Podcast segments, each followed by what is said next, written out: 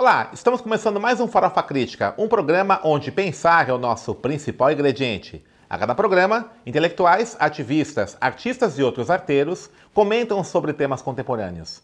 Farofa Crítica é uma produção do CELAC em parceria com o Departamento de Jornalismo e Editoração da ECA USP. Acesse o nosso canal youtube.com/barra Farofa Crítica e não esqueça de clicar no sininho para receber novas notificações. Avise aos amigos, convide os familiares para acessar e inscrever-se no Farofa Crítica para aumentarmos o nosso número de inscritos.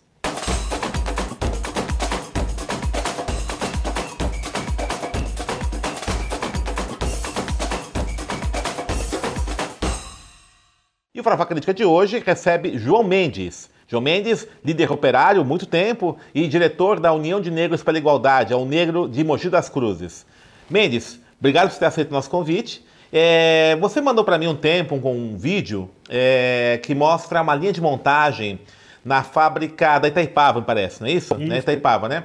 E essa linha de montagem não tinha nenhum operário, né? Tudo é tudo automatizado. Está acabando a classe operária no Brasil? Acabando talvez não, mas diminuindo bastante. Em primeiro lugar, agradecer o convite, né? Farofa crítica, farofa é um alimento, depois a gente está aqui para nos alimentarmos da política, através da farofa, né? A farofa. Economia é, brasileira também, é, né? É, a classe operária, olha, eu não diria que está acabando, está diminuindo, né? É, agora, as tarefas da classe operária, que opera, esse tem aumentado, que é a produção, né? Aquela experiência é muito importante, que é um pouco futuro, né? Quer dizer, o futuro não da classe operária, mas do trabalho, né? Uhum. O trabalho no futuro vai ser diminuído o máximo possível. O, o Marx já previa isso, que o trabalho útil no futuro seria diminuído o mínimo possível, para sobrar mais tempo para você estudar, fazer, é, fazer política, inclusive, né, cultura, né, esporte, lazer. Só que na atualidade, aquela, naquela fábrica ali, por exemplo, os, os operários que não estão ali não estão fazendo nada disso. Estão correndo atrás de, emprego, porque o desemprego é muito alto. Então, Tecno, o avanço da tecnologia no capitalismo, o resultado final dela é desemprego. Enquanto o operário está desempregado, a classe existe. A classe operária só vai ser extinta quando o, o trabalho for o mínimo possível através dela, né? E não fora dela, né? Então, na minha opinião, é, é muito importante aquilo ali, para mostrar o futuro do trabalho, né? Mas também mostrar como as tecnologias são muito importantes e, na minha opinião, inclusive, não é a solução para o capitalismo, é a solução para o socialismo, nova forma de sociedade, um novo método de produção que não é, que a classe operária que está diminuindo é que vai ter que fazer. Mas aí como é que vai ser, por exemplo, é, quando Marx é, lança o Manifesto Comunista, evidente que era outro momento do capitalismo, né? o capitalismo estava nos seus primórdios aí da sua é, revolução industrial, né? você tinha aquelas grandes fábricas, e aí ele imaginava uma classe majoritária né, que derrotaria a burguesia. Hoje, com essa classe operária é, em redução, o aumento do desemprego, né, desemprego estrutural, e essa grande massa de excluídos, né, como é, quem seria o sujeito, como é que seria essa construção dessa nova ordem? Né? Quem faria essa revolução, vou chamar assim? Eu, assim como Marx, né, continuo acreditando que vai ser o proletariado, tendo a classe operária, que é a classe produtiva, como centro. Que ela vai diminuindo, mas a importância dela aumenta, né? Entendeu? O trabalho é sempre assim, vai diminuindo, mas é sempre importante. Não existe vida humana sem trabalho humano, né? Então, o, tra o trabalho vai existir sempre. Esse sujeito, ele fica mais difícil de ser encontrado porque o que prevalece no mercado hoje, no mercado de trabalho, não é o trabalho produtivo, é o trabalho improdutivo, né? Mas é o trabalho. Entendeu? Então eu acho que é. O que seria esse trabalho improdutivo? O que seria isso? Seria um trabalho que não produz riqueza diretamente. Está mais ligado ao consumo, à, à distribuição do, do, produto. Né? A serviço, comércio. A serviço e comércio, não diretamente à produção. A produção é. Mas aí também, se a gente observar, as novas tecnologias também estão chegando. Você vê que a uberização do mercado de trabalho está informalizando mais ainda o trabalho. O trabalho existe, entendeu? Ele está sendo informal. No caso do Brasil, desgraçadamente, com o novo governo que a gente tem aí, vai piorar essas condições, né? Quer dizer, hoje, por exemplo, a uberização, por exemplo, né? é tudo motoqueiro. Aumentou muito o trabalho de motoqueiro, é, acidentes também aumentou muito. O trabalho continua sendo a fonte de riqueza e de manutenção de evolução da humanidade. Agora, como é que ele é utilizado, como o capitalismo o utiliza, eu acho que aí está o nosso centro. O, o sujeito, o, o sujeito revolucionário, o sujeito que vai fazer essas transformações todas, continua sendo o proletariado. É, as camadas do proletariado é que está havendo mudança. A classe que produz riqueza, que é a classe operária, que é o do chão de fábrica que a gente chama, tende a diminuir mesmo. Historicamente, ele tende a diminuir. Mas a classe, no seu conjunto, o proletariado, por exemplo, ele tende a aumentar. Então a gente precisa entender hoje é, como é que está essa composição do proletariado. Mas o proletariado existe e ele é crescente. A sua responsabilidade é maior ainda, porque ele é um sujeito, digamos assim, é, ele, hoje ele é um sujeito mais oculto, né? É mais difícil você enxergar quem é que está produzindo. Mas ele existe. E como é que você organiza uma, um proletariado dessa forma, né? Porque veja só, quando você tem uma grande massa de operários, vamos imaginar, né? O, aquele filme clássico, né? Do Leon Hirschman, eles não usam black tie, né? Que foi baseado numa peça uhum. homônima. Uhum. É, esse filme é baseado na greve 79 em São Paulo, greve metalúrgica, né? Eu participei, inclusive. É, participou. Você vai falar um pouquinho sobre isso, né? Onde morreu né, o Santo Dias, Santos né? Santo Dias, meu camarada. Morreu lá na, é, na, na Zona Sul. É, na Zona Faz tempo que eu não vou lá, mas o sangue estava lá até recentemente, viu? É mesmo? É, a igreja fez um circo em volta, cercou. A fábrica nem existe mais, tá? Uhum. Era uma fábrica de tubos para televisão. Tubo televisão. Que nem existe mais tubo também. É perfeito. É, hoje é tudo digital, né? tudo é, LCD, né? Coisa assim. Mas então, essa, essa, essa grande massa de operários né, é, facilitava uma percepção de pertencimento Isso. de classe, né? Para organizar mais fácil. Exatamente, para organizar mais fácil, tem, né? Você tem uma concentração de massa operária. E hoje não, né? Você tem a uberização, você está colocando, o motoboy, ele trabalha sozinho. Isso. Como é que você faz para esse sujeito perceber-se enquanto membro de uma classe proletária? Se ele vê como, muitas vezes, como empreendedor, como trabalhador individual, como é que é isso? Então, esse é, é um desafio, né? É um desafio que já existia naquela época, a gente já levantava isso, se você lembra, né? Então, para organizar o proletariado hoje é muito mais difícil, porque é, o capitalismo, desde o começo dos anos 90, final dos anos 80, início dos anos 90, é, proletariado, por exemplo. Essa palavra é um escândalo hoje, né? O mesmo operário. Quem, você vai na fábrica, chamou o rapaz de, saindo da fábrica de operário, ele não vai se identificar como operário. Porque operário, por esse pessoal, é um pouco essa é a classe antiga, né? Hoje é difícil a pessoa se identificar com. Porque operário é, é, o sujeito que trabalha na máquina, que produz a riqueza. Esses sujeitos, hoje, é, são muito poucos. Por exemplo, eu te mandei aquele vídeo, por exemplo. Você tem uma fábrica que produz cerveja, uma quantidade enorme de cerveja. Você olha a produção, a embalagem, a distribuição até a saída da fábrica, você não vê o operário.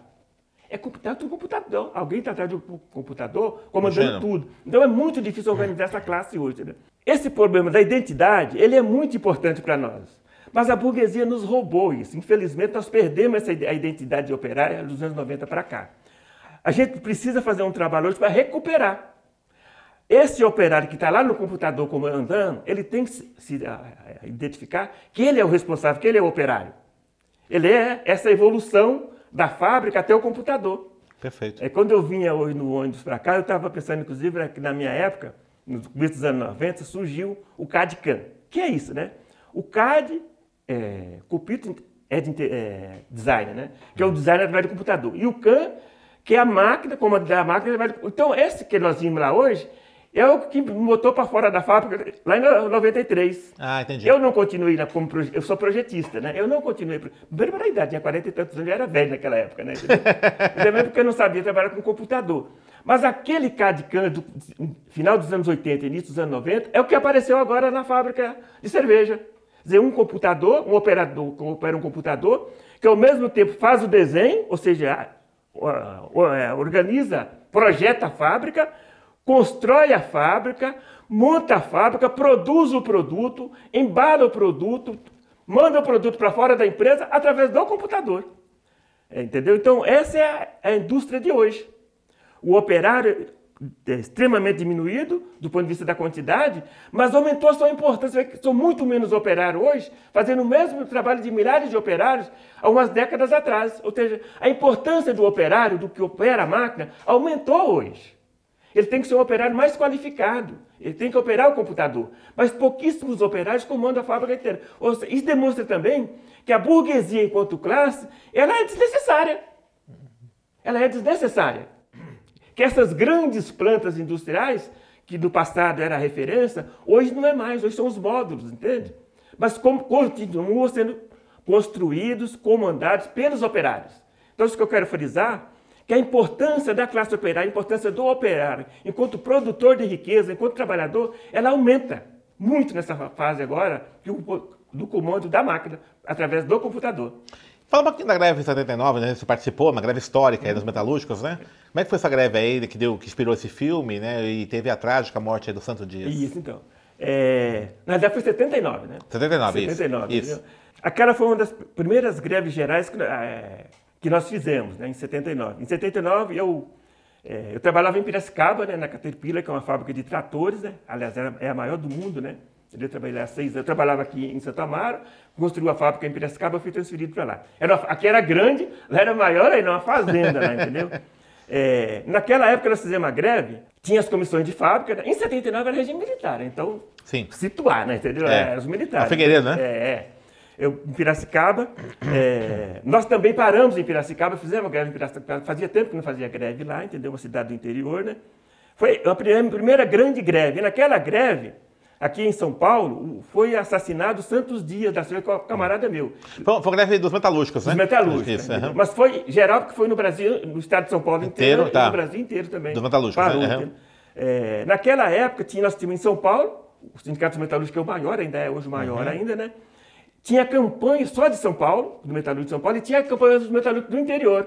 Ah, era separado. Era né? separado, entendeu? Tá, então, a negociação. É, inclusive, na, na Fiesta, inclusive, era, o atendimento era separado. É. A data base é a mesma, né? Novembro, né? Era novembro. Tá. É, mas a, o atendimento... Na data base não era a mesma, não. Se não me engano, no interior, a luta era tudo para ser a mesma. Ah, entendi. No interior era outra data. Ah, por isso que, por isso que dividia isso, a negociação. Quando unificou, uhum. essa greve unificada, um dos objetivos da greve, inclusive, era unificar a, a data, data base, base uhum. que não era igual.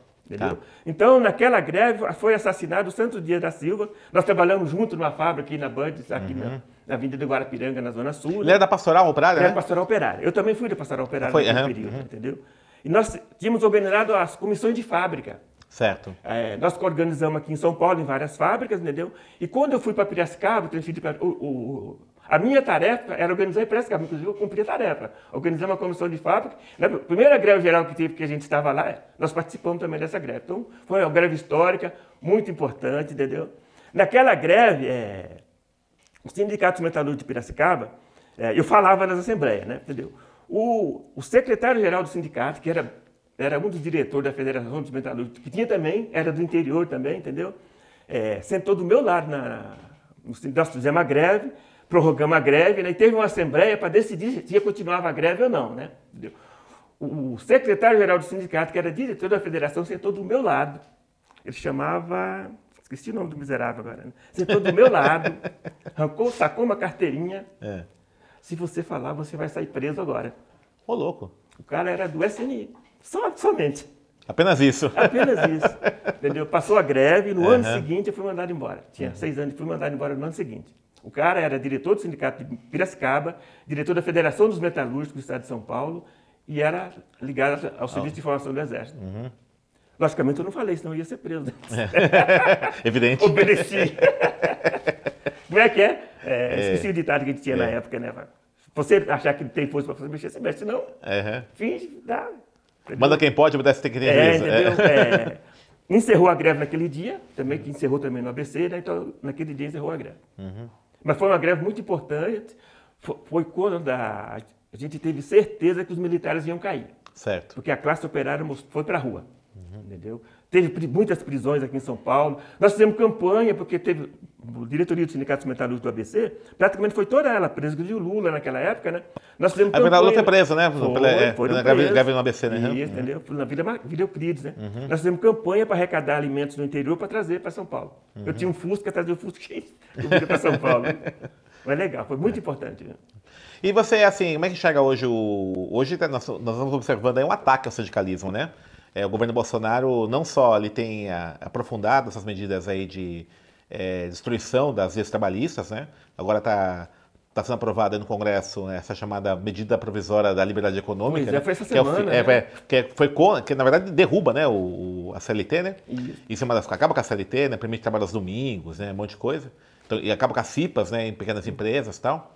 É, e, ao mesmo, e ao mesmo tempo ele também é um ataque aos sindicatos, né? Com essa uh, dificuldade da contribuição sindical obrigatória, uma série de restrições aí à ação sindical, né? Então, como é que você enxerga isso? Quer dizer, nós temos hoje um momento de refluxo aí, ou de ataques, vamos pegar assim, né? Ao, ao, ao, trabalhador, né? No momento, inclusive, que você percebe, você colocou agora há pouco, né? De uma dificuldade de organização da classe operária, né? Como é que, qual, qual, como é que a gente faz isso? Como é que fica agora? Pois é, realmente fica muito mais difícil. Você vê que hoje em dia é, é difícil, é difícil fazer greve assim, é, categoria isolada, né? É, por causa da organização, né? Está muito difícil. O ataque ao trabalho, ele vem desde lá do regime militar dos anos 80. Essa greve, por exemplo, nós falamos aqui de 79, você matava o operário, né? Uhum. O Santos, o dia foi morto, foi porque estava roubando, né? Porque estava falando num caminhão de som na porta de uma fábrica. Foi morto pela polícia. Esse era o crime que ele cometeu. Foi estar na porta da fábrica, numa greve, destruindo o desinteresse da sua classe, por né? Então, é, hoje, é, o ataque tá, aprofundou mais, cortou o sindicato estão tentando. Eles não podem proibir o sindicato enquanto organização, mas vão cortando as possibilidades do sindicato. Né? Não pode mais é, é, tirar o dinheiro do trabalhador nem nas assembleias. O trabalhador autoriza, o governo desautoriza os descontos para manter o sindicato. Né? É, portanto, dificulta a manutenção do sindicato, da máquina do sindicato, que é importante para nós. Né? Os sem recursos, os sindicatos não podem fazer campanhas, não podem fazer materiais, entendeu? Também dificulta na formação. Por exemplo, grande parte é, da dificuldade que o operário tem hoje de entender, de se colocar contra o operário, foi, foi através do sindicato. Os sindicatos foram cortando através do sindicato. Porque, à medida que vai diminuindo é, a importância do sindicato, os trabalhadores vão se afastando. Entendeu? À medida que eles vão cortando os direitos, também vão se afastando. Por exemplo, você falou agora, deram o nome que era para os empresários, mas era contra os trabalhadores. Né? Essas novas leis, o trabalho, por exemplo. O governo tem precarizado em geral, e o atual governo mais ainda. Quer dizer, a tendência é o trabalho ser totalmente informalizado. O trabalho de fábrica, por exemplo, que é você ter registros, faz teta e tal, isso tende a acabar. Porque o, o, o, direito ao trabalho é um direito constitucional, o governo não é mais. Uhum. Não, é, a CLT não está mais vinculada à Constituição. Portanto, agora Qualquer lei passa no Congresso altera tudo, né? Certo. Ah, o direito à aposentadoria era constitucional, também não vai ser mais agora, então eles podem alterar. Então vai cortando esse direito, vai precarizando cada vez mais as condições do trabalho e do trabalhador. Então isso vai dificultando cada vez mais. E à medida que você não tem o sindicato, que é o órgão que centraliza os nossos direitos, vai ficando mais difícil para o trabalhador. Perfeito. E também mudou agora o, o negociar o negociado se sobrepõe ao legislado. Né? Certo. Então, o trabalhador fragilizado, sem sindicato, sem organização. E com desemprego? É, é, sem desemprego, é o patrão que vai decidir tudo. É. Então, os meus direitos, os meus interesses, quem vai decidir isso é o meu opositor. É. é. o meu patrão que vai decidir. Então, isso vai precarizar cada vez mais. É, parece que eu vi até uma declaração de um empresário, eu, recente agora no jornal. Eu não lembro, não, sei, não lembro qual foi agora. Ele falou o seguinte: olha, o trabalhador ele vai topar trabalhar domingo porque ele não quer perder emprego. Mesmo de graça, porque é, não fala, é, hora extra, né? É, sempre paga hora extra, né? Lembra, desgraçadamente, o escravismo. Certo. Na época, do, quando acabou o escravismo, no dia 13 de maio de 1888, é no dia seguinte, ele pegava vários jornais dizendo que vários é, ex-escravos queriam voltar para as fazendas. Uhum. Por quê? Porque a situação que ele encontrou, o conceito de liberdade que o negro tinha e tem até hoje, é um conceito de liberdade ter os direitos fundamentais garantidos. Eu vou ter direito à moradia, eu vou ter direito à alimentação, vou ter direito à educação. Qualquer pessoa, que né? é o nosso conceito de liberdade, né? É. Ele pensou, o negro, no dia 13 de maio, ele pensou dia 14 ele, de maio? Dia 14 de maio, pensou que ele tinha conquistado isso, né? Não teve nada. Quando né? ele viu, não era nada disso. Então, muitos voltaram mesmo. Hoje, cento e não sei, trinta e poucos anos depois, em pleno capitalismo desenvolvido, que já foi a Lua, que está aí não sei para onde, essas altas tecnologias, você tem uma fábrica comandada por dois, três operários, os operários vão, trabalhar de, vão voltar a trabalhar de graça para manter o emprego. O que o, o, que o, o, o ex-escravo fez no dia 14 de maio de 1888. Então, uhum. olha o regresso. Certo. Quando a gente fala que é uma regressão, é uma regressão mesmo de mais de um século. O operário hoje, que, é o, o que foi o futuro do escravo no dia 13 de maio, ele está voltando 130 anos atrás. Entendeu? Ela numa condição pior, né? Desgraçadamente, né? E como diz o Marcos, né, que no Junto para o Mário, né, a história se repete como tragédia, como né? tragédia. É. Desgraçadamente. Não faz como tragédia. então é uma tragédia, estamos vivendo é uma hoje. Tragédia, é uma tragédia, é um retrocesso histórico, né? É. Nós vamos perder muito com isso. Aliás, estão perdendo. Estão perdendo né? já, né? Bom, mas estamos caminhando para o encerramento do programa. É, você é diretor aí da União de Negros, de União de Negras e Negras pela Igualdade, né? O Negro, né? Mogi é, de Mogi das Cruzes. Fala um pouquinho da entidade, o que vocês estão feito lá, Mogi. Vamos lá. É... E você também tem uma biblioteca, né? Pois é. Marcos Filho, fala também da biblioteca é, sua. Biblioteca, vamos lá. É, Ao Negro foi fundada no dia 14 de julho de 1980. Você deve ter participado da Eu não participei da Fundação, é, foi em Salvador, é, né? não participei, né? É uma das mais antigas entidades do movimento negro brasileiro, né? É uma das maiores hoje, inclusive, do movimento negro brasileiro, né? Já fizemos cinco, estamos organizados em 24 estados e no Distrito Federal. Fizemos já cinco congressos, né? Entendeu? O primeiro congresso nós dois organizamos. 2000, né? 2000 em Jacareí, o primeiro congresso foi em São Paulo, na Hotel Fazenda em Jacareí, né? É, estamos caminhando para o sexto congresso. O quinto congresso nosso foi em São Luís do Maranhão, em 2016. Importante congresso, né? É, fazendo Terra do Flávio Dino. Flávio Dino, que foi reeleito, inclusive. É, né, o Paraíba, né? Como diz o Bolsonaro. Como pois o é, Bolsonaro. Né? Você viu um presidente da República falar umas besteiras é. dessas, né? Então, uhum. então, é uma entidade importante, né? Parceira da Quilombação, que é a entidade aqui da USP, você faz parte, né? Atualmente, entendeu? A luta contra o racismo hoje é mais importante, nunca foi tão importante uhum. o movimento negro como é hoje, nessas tragédias todas que nós estamos vendo. Uhum. Nós estamos voltando à, à luta dos nossos ancestrais. Os nossos ancestrais lutaram, lutaram por verdade, por igualdade, por fraternidade, há um século e tanto atrás. Hoje, 130 e tantos anos depois da abolição da escravatura, a pauta, desgraçadamente, a pauta parece ser a mesma, né? Entendeu? Nós não conseguimos a sonhada liberdade. Aliás, o nome, União de Negras e Negros pela, Liber... pela Igualdade, é... é um pouco isso. Para nós, negros e negras brasileiros, nós não conseguimos a igualdade ainda. Uhum. Nós não somos iguais. Nós sabemos do ponto de vista biológico, não somos iguais mesmo, né? Certo. Mas do ponto de vista político, é, do ponto de vista político, do ponto de vista econômico, nós deveríamos. A humanidade deveria ser igual. Mas a nossa luta por igualdade vem desde lá de 1500 e pouco, uhum. quando chegaram ao Brasil, os primeiros negros e negras escravizados. Então, uhum. a nossa luta ainda é essa. Entendeu? Infelizmente, nós não atingimos a liberdade do nosso ponto de vista. O que é liberdade para nós? É você ter garantido a, a, sua alimentação, ter garantido a moradia e a vestimenta. Eu tenho um camarada que diz o seguinte: quem não tem garantido moradia, vestimenta e alimentação não é um ser humano completo. E no Brasil nós temos mais de um terço da população que não tem esses direitos garantidos. Então não são humanos. Não são humanos. A humanidade, mais de um terço da humanidade, hoje com esse desenvolvimento todo, em que dois operários comandam uma fábrica que produz milhões de garrafas de cerveja Você por vai à Lua, Marte. Vai à Lua, Marte. Marte. Não está garantido. Então é um absurdo esse desenvolvimento todo não ser revertido em bens para a humanidade. Então nós, negros e negras, sobretudo os brasileiros, a nossa luta ainda é essa e com o governo atual parece que vai piorar. O governo atual é pior do que os escravocratas, que é o escravocrata da época do imperialismo. Uhum. Então a nossa luta ela é muito importante. A luta do movimento negro ela é muito, mais, é muito importante e adquire uma importância grande hoje do sindicalismo. Certo. É um pouco e, o, e o socialismo é o, é o único caminho? É o único caminho é o socialismo. Eu, aliás, queria falar um pouco de mim, né? É. Eu sou comunista, milito no Partido Comunista do Brasil desde 1974, portanto, estou há 45 anos lutando pelo socialismo. Na minha opinião, a única saída para o Brasil e para a humanidade é o socialismo. E o socialismo é um projeto do proletariado, é um projeto que a classe operária mundial e brasileira vai realizar. E já realizou em alguns países, portanto, não é mais utopia. Certo. A China, apesar de toda a desgraceira, é um país, é, é um dos mais avançados tecnologicamente hoje, mas sustenta um bilhão e meio de humanos. Na época do imperialismo, do, do neoliberalismo dos anos 90 para cá, no Brasil, o governo Lula colocou cerca de 30 milhões de brasileiros acima da linha de miséria. Né? A China, no mesmo, mesmo período, colocou 150 milhões de chineses acima da linha de pobreza. Então, o socialismo é a saída. Ó, Cuba, Uhum. O imperialismo, esse poder enorme que tem, não conseguiu derrubar. Está lá firme, Cuba é o nosso exemplo. Aqui na América Latina, vê a Coreia, vê o Vietnã. Essa é a saída para a humanidade. O socialismo é a única saída. Eu me orgulho de fazer parte desse movimento há 45 anos. Perfeito. Mendes, valeu. Obrigado, Obrigado aí, né? Espero que você venha né, novamente aqui. Quem sabe, né? Já no regime socialista. Oh, é, né?